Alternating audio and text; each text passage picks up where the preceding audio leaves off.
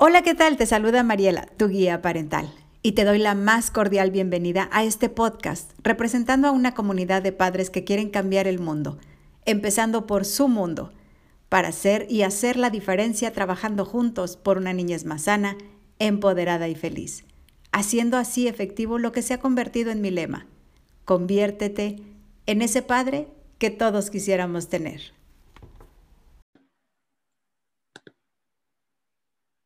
Y bien, me siento muy honrada y complacida con la visita que nos acompaña el día de hoy, a quien pedí me diera un espacio en su agenda y muy en especial en este mes, que es el de la concientización del tema que nos viene a compartir, porque hay quienes desconocemos.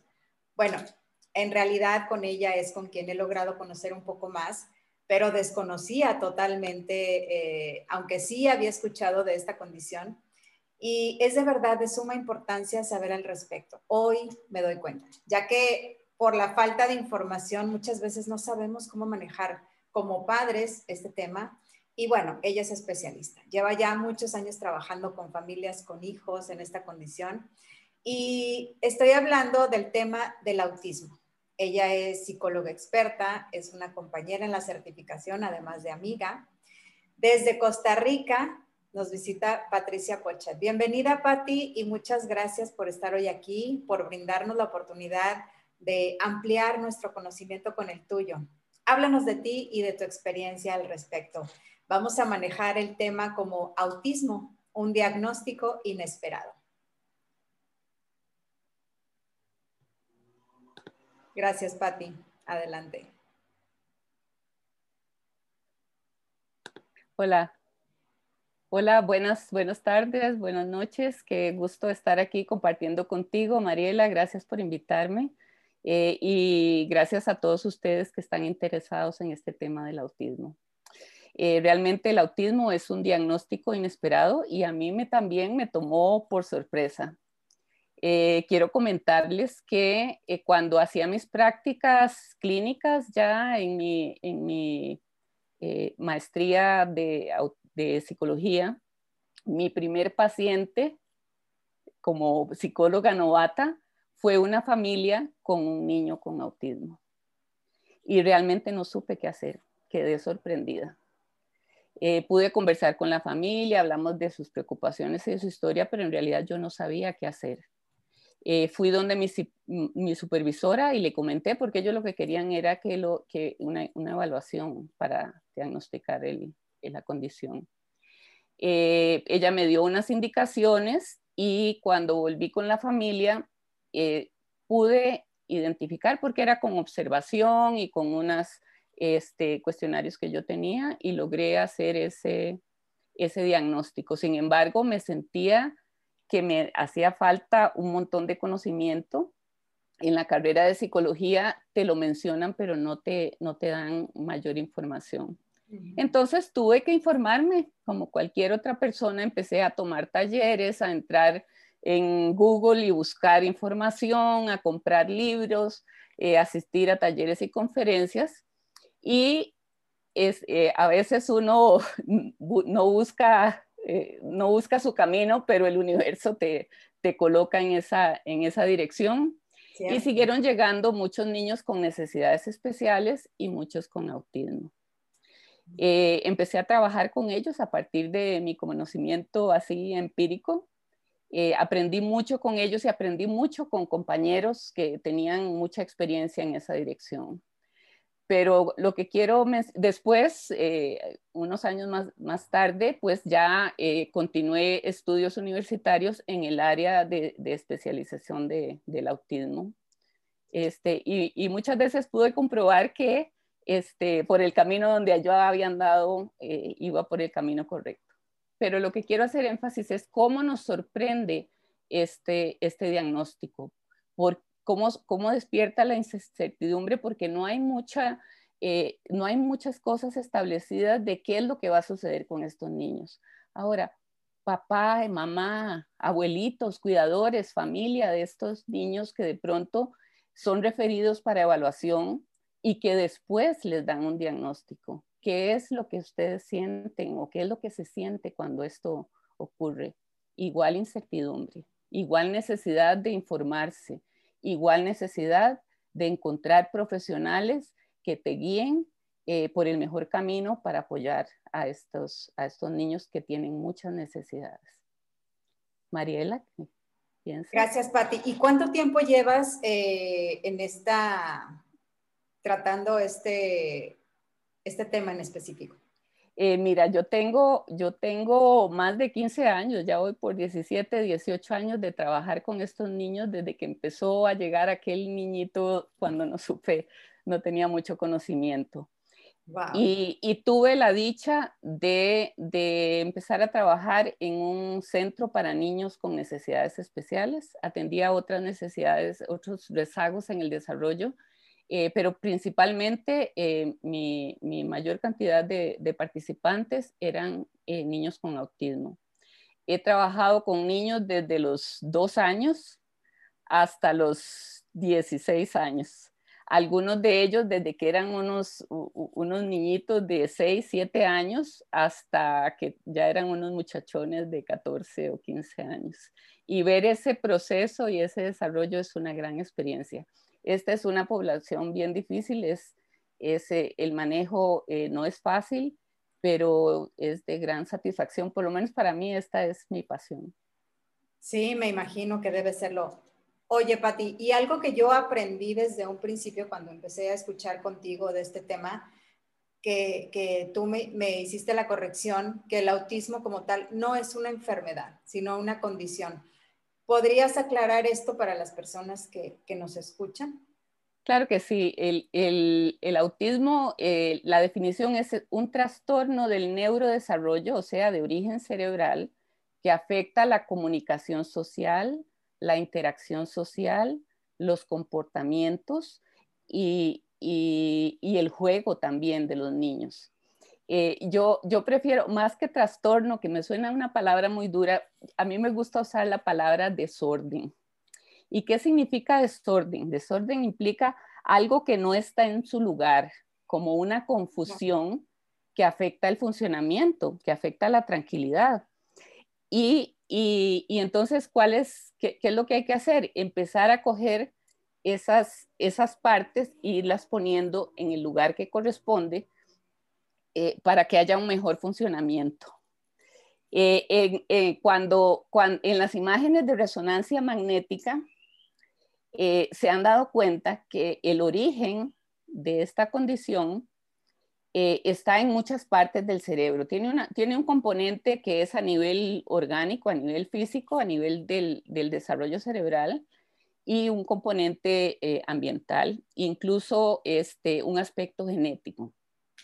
Pero entonces a nivel de, estas imágenes cerebrales, eh, localizan eh, alteraciones en diferentes partes del cerebro. Es como si el cableado estuviera diferente.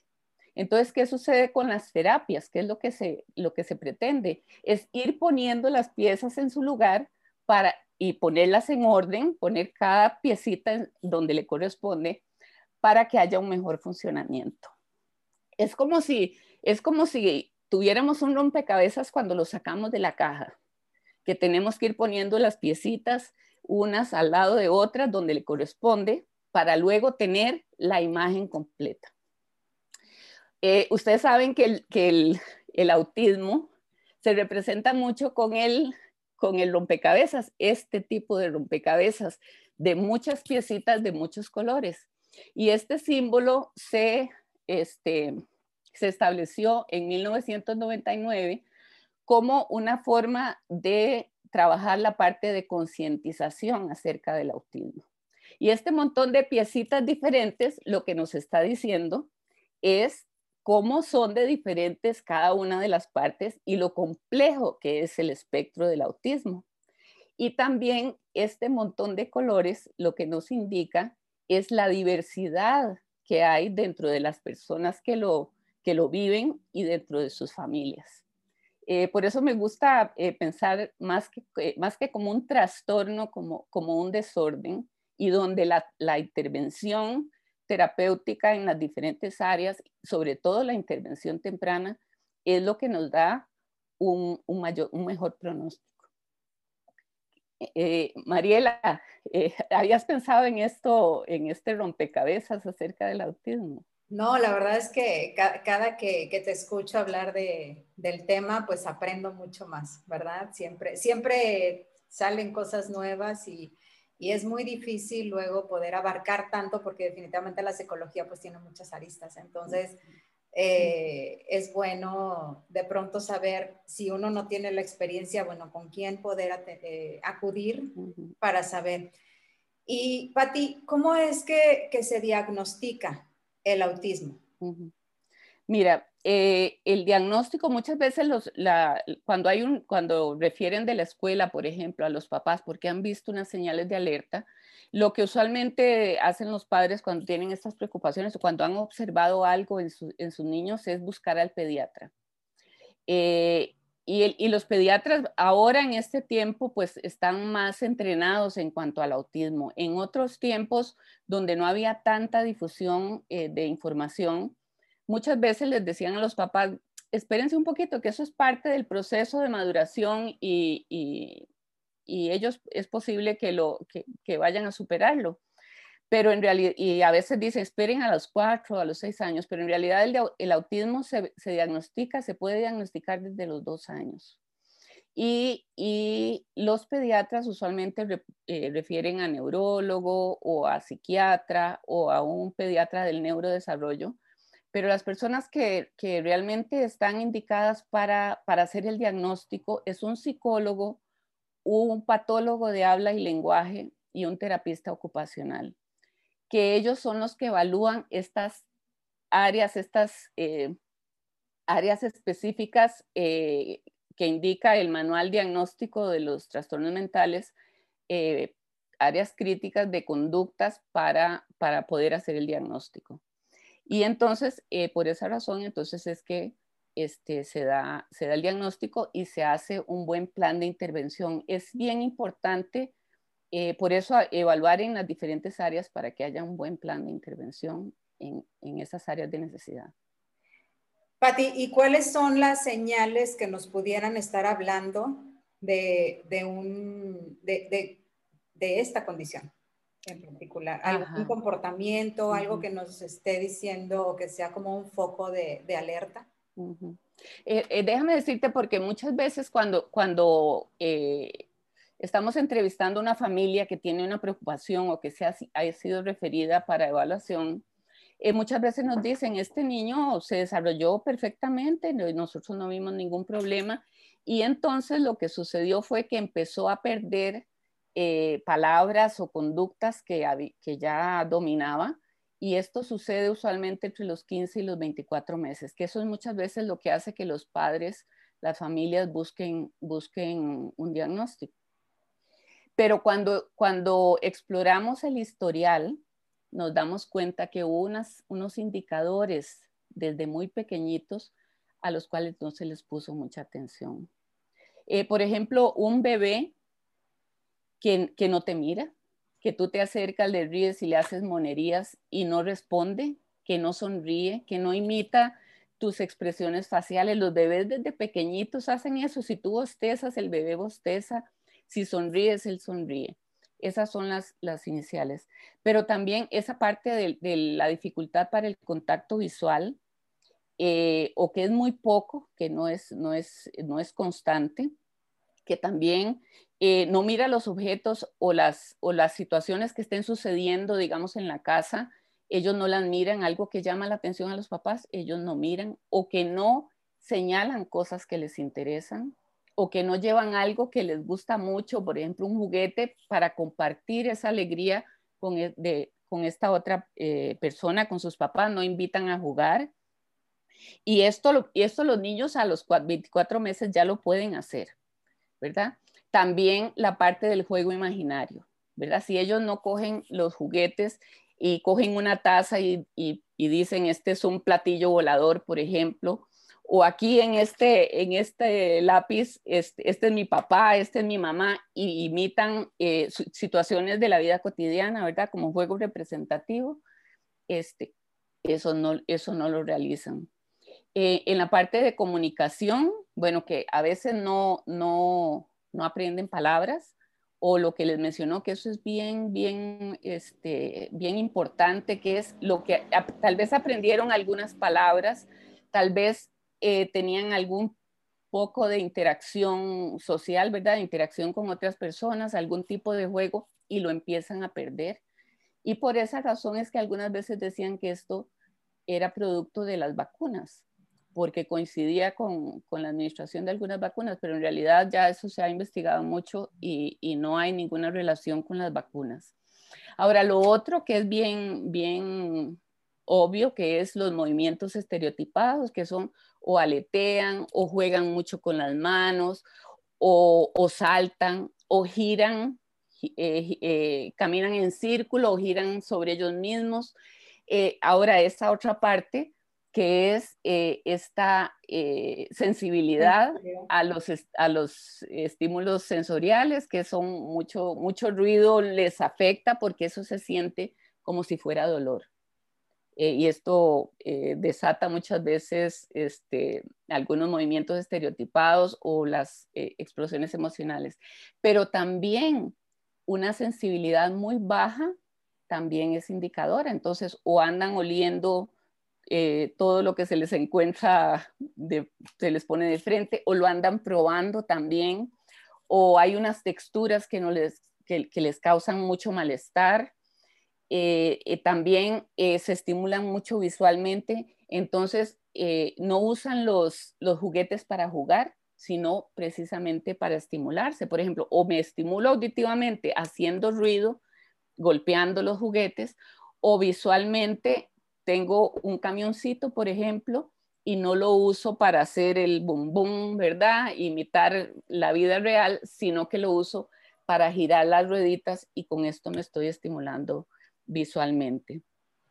Este, en realidad esas son básicamente las, las, las primeras señales que hay que ver cuando están, cuando están pequeñitos y es muy importante poner atención. A veces a los papás nos, ¿verdad? nos da un poquito de temor eh, y pensamos, no, esto, esto va, va a superarlo. Eh, no, que si él lo hace, él me mira o algo, pero en realidad cuando, cuando hacemos eh, la investigación del historial nos damos cuenta que hubo muchos indicadores antes. Y lo importante es la intervención temprana, por eso la detección temprana es importante. Y la y la, ¿cómo se, cómo se llama? La aceptación, ¿no? De, de, la condición, porque yo creo que muchas veces eh, uno, pues obviamente cree que no le va a pasar y evidentemente todo, todo ser humano estamos eh, sensibles a que, a que nos pase, ¿verdad? Porque no, no distingue eh, nivel socioeconómico, ni raza, ni, ni, ni, ¿cómo se llama? Creencias, ni mucho menos. Simple y sencillamente es una condición que a cualquiera nos puede pasar y definitivamente el cegarnos y decir, esto no me va a pasar a mí o, que querer ser exentos de, pues la verdad es que la aceptación y el buscar ayuda es muy importante. Pati, aquí tengo una pregunta que me gustaría eh, hacerte porque suele ser muy, eh, muy común, vaya. Eh, ¿Qué diferencia existe entre Asperger y autismo? Ah, ok. Mira, eh, lo que pasa es que ahora supuestamente, o sea, supuestamente no, ahorita con el último manual diagnóstico de los trastornos mentales, ya el, ya el síndrome de Asperger no existe. Ahorita está dentro del nivel 1 de funcionamiento. Eh, pero, pero, ¿verdad? Yo, te, yo soy de la opinión de que sí son muy diferentes las personas con el síndrome de Asperger eh, son más funcionales, eh, les es más fácil aprender y tienen una gran capacidad de, lenguaje, ¿verdad? Tienen un, y, lo, interesante para, para diagnosticarlo, digamos antes cuando era el síndrome de Asperger, es que este vocabulario es muy amplio y, y como muy este, eh, como, como muy refinado, por decir así, ¿verdad? Usan palabras rimbombantes y tienen unos intereses muy fijos. Entonces, por ejemplo, si su interés son los trenes, conocen toda la historia desde que empezaron a funcionar los trenes, cómo hacían las líneas del tren, cómo funcionan, conocen todo, o si no el tema de los dinosaurios, que es bien importante. Este, teníamos eh, eh, algún niño que, que, era, que su, su, interés eran los astros, entonces sabía todo lo de, lo de, lo de los astros. Entonces son esos, esos intereses, un vocabulario bien amplio, te hablan mucho, pero no lo usan para comunicarse con la otra persona. No les interesa este, conocer la opinión de la otra persona, no te dan chance, tienes que ver cómo haces para poder entrar ahí y poder preguntar o poder dar una opinión. Eh, básicamente esa es la, eh, la diferencia. Eh, lo que pasa es que ahorita están ubicados en este nivel 1 de funcionamiento. O sea, más bien están como dentro del autismo, pero en niveles. Sí, mira, este, lo que pasa es que el manual nos dice que eh, hay diferentes niveles de funcionamiento. Puede ser que, compartan los mismos criterios eh, diagnósticos, ¿verdad? Y que estos criterios están divididos en dos grandes áreas. Está la comunicación. No te escucho, no te alcanzo a escuchar. No me, no me escuchas. Ya. La comunicación, ahorita sí, a que se me fue pasar. Este, esta, son dos grandes áreas. Un área es comunicación social, interacción social, donde se incluyen algunas de las, de las eh, manifestaciones que les mencioné ahora, de las manifestaciones tempranas. Eh, y en la otra área que es los patrones repetitivos y restringidos de conducta, que ahí es donde están estos movimientos estereotipados que se llaman, estos movimientos fijos repetitivos, que muchas veces los usan para modular esa parte sensorial que es, que es eh, muy intensa en ellos y lo sienten como dolor, y también que tienen estas, eh, su, su, rutina es demasiado fija, les cuesta mucho cambiarla, si hay, si hay algún cambio en su, en su rutina diaria, eso puede causar una explosión emocional, les causa gran malestar, o cambian de ruta cuando van para la escuela eh, siempre por esta ruta y resulta que la cambiaron, eso les causa mucha dificultad. Cambiar de actividad y cambiar de, de lugar también les causa mucha, mucho malestar. Eh, entonces, estas, estas manifestaciones, y dentro de eso están, está esta dificultad en el procesamiento de los estímulos sensoriales, ¿verdad? En, cada una de estas áreas, en el área visual, olfativa, auditiva y táctil. Y entonces el, el manual establece tres niveles de funcionamiento que tienen que ver con la frecuencia de la conducta, con la cantidad de las conductas de estas que mencioné, porque no es que todos cumplen todas, pero cumplen un número de criterios para el diagnóstico y también con la intensidad de cada una. Entonces ahí es donde ellos dicen, hay tres niveles y se evalúan en cada una de estas dos áreas. Entonces hay un nivel 1 que necesita apoyo, hay un nivel 2 que necesita bastante apoyo y un nivel 3 que necesita mucho, mucho apoyo. Que, que, ¿verdad? La gente menciona como funcional, moderado o severo. Eh, pero en realidad entonces esto se evalúa en cada una de estas áreas. Puede ser que haya una persona o un niño que está siendo evaluado que digamos que, bueno, pero él se comunica bastante bien, o sea, es nivel 1 en el área de comunicación e interacción. Pero en el área de patrones repetitivos puede ser un 3 o un 4, ¿verdad? O, sea, que, se evalúa así. ¿Y, por qué se hace así? Para entonces saber el, tipo de ayuda que necesita y la intensidad de, las terapias, digámoslo así, para, para ir evaluando el, mejoramiento, ¿verdad? El funcionamiento, cómo va avanzando. Muy bien, Patti. ¿Y podríamos decir que, que hay un plan a seguir para los niños con alguna edad en específico? Eh, mira, no, precisamente por esto que te estoy mencionando, de que hay varios niveles de funcionamiento y aparte de otras eh, diferencias que hay entre ellos, ¿verdad? Que hay que tomarlas en cuenta, que aunque no son criterios para establecer el diagnóstico, pero hay unas condiciones a nivel físico, a nivel orgánico, que aparecen con mucha frecuencia con los niños con, con, esta condición, con las personas con esta condición.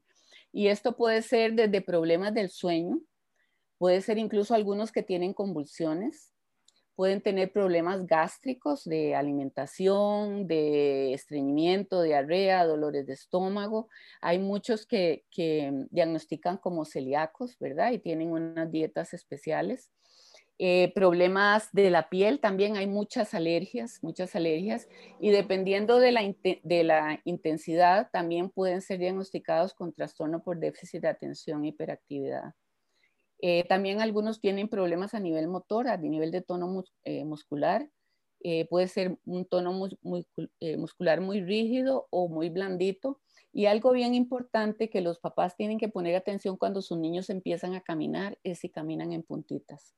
Porque eso, muchos niños con, con autismo presentan esta, esta dificultad porque como es un problema a nivel de, de neurológico, afecta a la parte motora. Entonces se trabaja mucho en esa, en esa eh, parte de, la postura, del tono muscular, del, caminar. Eh, dentro de las terapias también eh, muchas veces se recomienda terapia visual y terapia auditiva dentro de toda la cantidad de terapias que se, que se se les eh, recomiendan. Entonces me estás hablando de, un plan, no hay un plan específico que diga a los niños entre 3 y 5 años lo que hay que hacerles es esto, esto, esto y esto y ya está el plan hecho. No, esto hay que ver a nivel individual porque cada uno lo manifiesta de forma diferente, por lo tanto la intervención es diferente.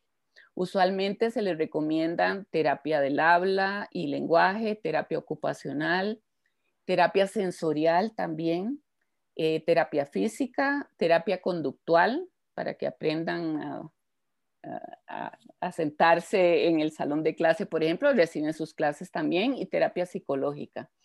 Este, y, cualquier otra necesidad que haya, pero digamos, no a todos se les, se les recomiendan o se les establece en su plan exactamente igual, porque si es un nivel 1, pues necesitará menos intervención, por ejemplo, en habla y lenguaje, pero más intervención en el área sensorial, por ejemplo, cuando se evaluó cada una de esas dos áreas. Eh, eso es, es, bien importante. Y también este, atender la parte, la parte física, que es, que es la parte orgánica, que es muy importante para que estén en mejor disposición de aprender estas otras eh, destrezas que necesitan en las diferentes áreas. Y ustedes como especialistas en esta materia, ¿cómo es la intervención para, para atender el autismo? ¿Existe algún manual?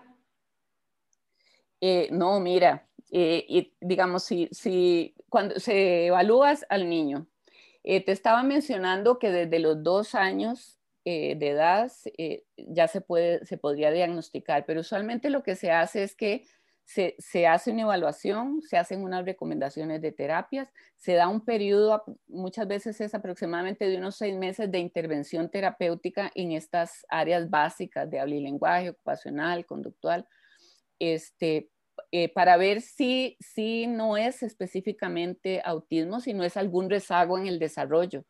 Entonces, luego de que pasa este periodo de intervención, entonces se vuelve a evaluar a ver si hubo una mejoría eh, en, las dificultades iniciales y entonces se vuelve a evaluar y ya se asigna el diagnóstico, si, en realidad es así.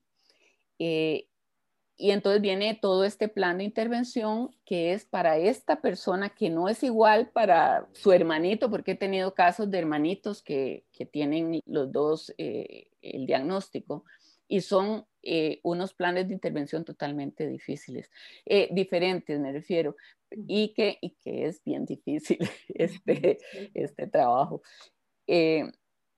Y, digamos la, la, frecuencia de las terapias, las terapias que van a a recibir. Entonces no hay, no hay nada específico.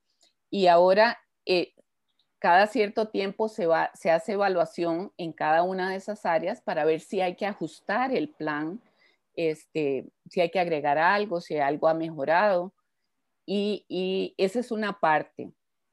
Y, y una parte es la, el plan que se hace para, para el niño, para mejorar al niño, pero también eh, nosotros profesionales eh, hacemos también la parte de atención a la familia y es, te dan un diagnóstico y uno dice, ¿y ahora yo qué hago, verdad? Este diagnóstico inesperado.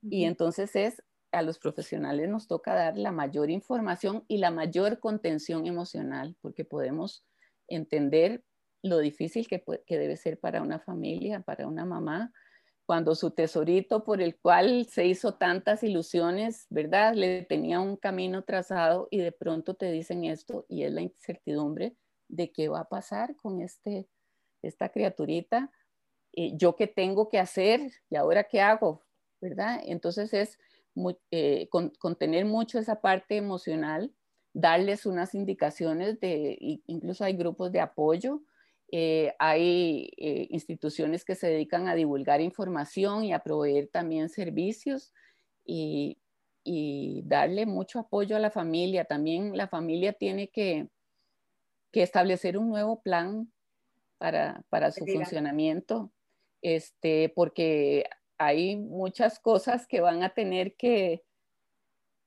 renunciar, ¿verdad? Y, o ajustar o, o qué roles, qué las roles y funciones de la familia. Sabemos, mire, sabemos que la familia, ¿cuál es la función de la familia?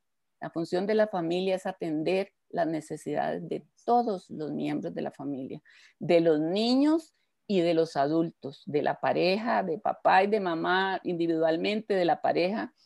Y, y muchas veces cuando, cuando se da un diagnóstico como este, eh, se cambia la dinámica familiar y todo gira alrededor de esta personita que necesita tanto apoyo. Pero no se puede descuidar el resto de la familia. Si hay otros niños, necesitan ser atendidos, necesitan tener la atención, este, el tiempo de calidad con sus papás también. Y muchas veces lo que sucede es que los hermanitos casi que renuncian a ser niños porque este otro hermanito tiene muchas necesidades y esto causa mucho resentimiento y causa eh, comportamientos, digamos, desadaptativos para tratar de atraer la atención de sus papás. Entonces causa más tensión en el hogar y esto no ayuda en nada a ninguno de los miembros, pero mucho menos a la persona diagnosticada con autismo que lo que necesita para crecer, todos los seres necesitamos, pero estos niños en particular, un ambiente armonioso, de paz, donde las personas, sus padres estén tranquilos, donde se lleven bien, donde haya una buena comunicación y atiendan cada uno sus necesidades. Y esto es lo básico para que este niño esté en disposición de los otros aprendizajes que, que, le toca realizar y que en realidad el día de ellos es bien pesado porque pasan de terapia en terapia. Sí, tal cual dices, yo creo que, que si como especialista de pronto es difícil y que te ha tocado casos donde van eh, hermanos con esa condición, eh, como familiares, como papás de, ellos, pues debe ser aún más difícil, ¿verdad? Entonces, el encontrar el equilibrio para darles la atención que se requiere. Cuando es uno solo y, o único, digamos, creo que no, no habría tanto problema en teoría, ¿no? Porque yo he sabido de familias que, que se desbaratan, ¿verdad? Que el papá no acepta y prefiere huir, prefiere huir y quien se queda sola con, con el hijo, pues es la mamá y, bueno, casos me imagino que hay N cantidad, la verdad es que debe ser impresionante, pero siento también que, hay una, luz al final del túnel, ¿verdad? Que, yo creo que ir yendo de la mano de un especialista eh, como tú, como eres una profesionista y como eh, los casos de éxito para enseñarles lo que es eh, tener una buena calidad de vida eh, mientras dure, bueno, su condición va a ser por siempre, sin embargo, se pueden ir adaptando, se van mejorando y se van cambiando las dinámicas y actividades y va, va en progreso, aunque no tenga un, una, ¿cómo se dice? Mm, recuperación al 100% se puede tener una excelente calidad de vida eh, siempre y cuando lleve un buen acompañamiento. Entonces yo creo que esa sería como el aliciente, eh, el no tener miedo, miedo de levantar la mano, pedir ayuda eh, y, y, decir, se vale, necesito, ¿no? Lo necesito porque solo no puedo o porque sola no puedo. Este, de verdad, si, si solos pudiéramos con todo, pues estaría padre. Sin embargo, hay quienes te pueden ayudar, hay quienes te pueden tender la mano y, y, la invitación es esa, ¿verdad? A, a quitarnos los miedos al que dirán, porque muchas veces eh, por esa razón dejamos de, de lado eh, los sentimientos, las emociones de quien realmente pues necesita ese acompañamiento. Entonces, eh, Patti, cuéntanos dónde, dónde te podemos encontrar, compártenos tus redes sociales, porque definitivamente sé que mucha gente que nos está escuchando eh, le gustaría pues poder eh, tener esa, esa, solución al final del día y poder encontrar con tu ayuda pues ese equilibrio, ese equilibrio que, que al final nos da esa paz, ¿verdad? Porque sabemos que no quien, quien tiene la condición es quien tiene,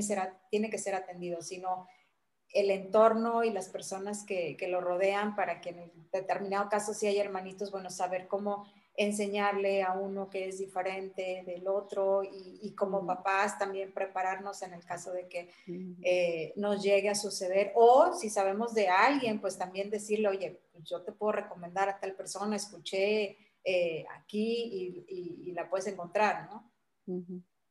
Eh, mira, este, yo estoy aquí en, mi página que casualmente se llama Autismo en Armonía y mi enfoque es precisamente trabajar con la familia para, lograr esa armonía en el hogar. Eh, como les mencionaba, eh, nos enfocamos y casi nos salimos de nosotros, perdemos nuestras, eh, olvidamos nuestras necesidades y, dejamos de, de, descansar, casi estas mamás están agotadas eh, para proveer a nuestro, para proveer a nuestro niño de todo lo que necesita. Y eso está muy bien, pero no podemos eh, descuidar ni a papá, ni a mamá, ni a la familia, ni a, ni a los hijos. Mencionaba si es cierto que hay muchas, eh, mucha separación de la pareja cuando hay un diagnóstico porque no pueden manejar toda esta, esta tensión, toda esta incertidumbre. Usualmente las que se quedan a cargo son las mamás y como les mencionaba, están agotadas y están con este cúmulo de emociones, ¿verdad? De qué pasará con este niño a futuro, qué más tengo que hacer, con quién más tengo que pelear para que este niño obtenga los servicios que realmente merece y necesita, este, y se dejan a un lado. Y, mi enfoque es precisamente en eso, en, en trabajar con la familia para que encuentren ese balance, ese equilibrio entre mi, auto, mi autocuidado y el cuidado de mi familia y de mi, de mi hijo, de mi hija que tiene esta necesidad. Y por eso yo lo llamo, ¿verdad? Cualquiera podría pensar autismo y armonía, esas palabras no van juntas, sí pueden ir juntas si hay un buen plan, si hay una buena contención emocional, si, se promueve un buen autocuidado con técnicas y con, y con información al respecto. Y también eh, recordándoles de mantener unas normas en el hogar para todos los que están, eh, todos los que viven ahí, niños con autismo o sin autismo, eh, y, y, logran, logran aprender mucho más cuando tienen esta estructura y este ambiente de armonía en el hogar. Este, mi, mi mensaje, y mi mensaje, yo tengo que decirlo siempre, mi mensaje para estos niños es, yo eh, te veo, te oigo y tú me importas. Estos niños tienden a ser invisibles por, precisamente por el temor de, sus, de unas conductas explosivas, pero necesitan igualmente ser integrados a la familia y parte del trabajo que yo hago es que los vean con otros ojos, con uno, los ojos donde no, no, este niño no es un autista, porque esa es una parte, el autismo es una parte de su vida, pero es un niño, es una persona con necesidades particulares de la época, de, de, su edad, ¿verdad? Las necesidades de un, de un, bebé son unas, las necesidades de un niño son, las necesidades de un adolescente son otras, y yo he trabajado con, con todas estas población de niños y cuando llegan a la adolescencia, son unos adolescentes que tienen unos comportamientos particulares que se denominan propios del autismo, pero son unos adolescentes con un cuerpo adolescente y unas necesidades adolescentes. Y eso es lo que quiero, lo que quiero transmitir y que es lo que lleva a un balance en la familia y un, y un ambiente que promueve el desarrollo de cada uno de los miembros y de la persona con la condición, que es eh, yo soy valioso, soy importante, soy parte de esta familia, yo comparto eh, beneficios y comparto también responsabilidades. Y por más severa que sea la condición, yo lo he visto, lo he vivido, logran aprender y logran participar y se sienten bien, se sienten valiosos, se confían en ellos mismos de que, de que son capaces de aportar a la familia y al, salón escolar y a, otros, y a otros ambientes.